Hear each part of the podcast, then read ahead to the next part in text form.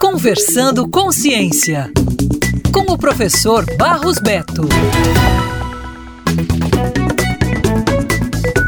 Terminamos mais um ano e mais um movimento de translação da Terra. E o que é isso? É provável que você ainda se lembre das aulas de geografia na escola. Diferente da rotação, que consiste no movimento que a Terra realiza em torno do seu próprio eixo, a translação ocorre quando o nosso planeta completa uma volta em torno do Sol. Esse movimento, que dura aproximadamente 365 dias e 6 horas, é responsável, por exemplo, pelas estações do ano, além dos solstícios e equinócios, afetando assim o clima, as lavouras e a economia das regiões.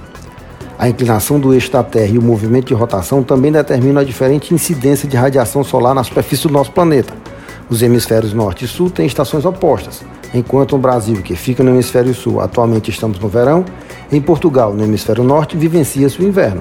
No entanto, em regiões localizadas nas zonas tropicais, entre os trópicos de Câncer e de Capricórnio, é mais difícil distinguir bem as estações, pois quanto mais próximo da linha do Equador, mais perpendiculares são os raios solares e maior a incidência de calor. Esse é o caso da nossa querida capital, Fortaleza. Além disso, devido ao ângulo de inclinação da Terra em relação ao Sol, a iluminação solar não atinge todas as regiões de forma igual. As áreas que recebem mais luz solar são as que ficam mais próximas à linha do Equador.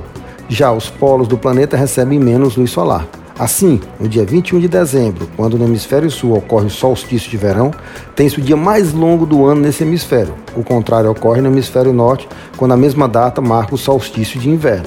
Já no dia 21 de junho, quando as raios solares incidem sobre o tópico de Câncer, temos o dia mais longo no norte e mais curto no sul. A partir do movimento de translação, o posicionamento do Sol em relação à Terra varia entre os dois tópicos. Por isso, nos locais além dos tópicos, os dias são maiores no verão e menores no inverno, diferentemente dos locais entre os tópicos. Isso é pesquisa, isso é ciência, valorize sempre.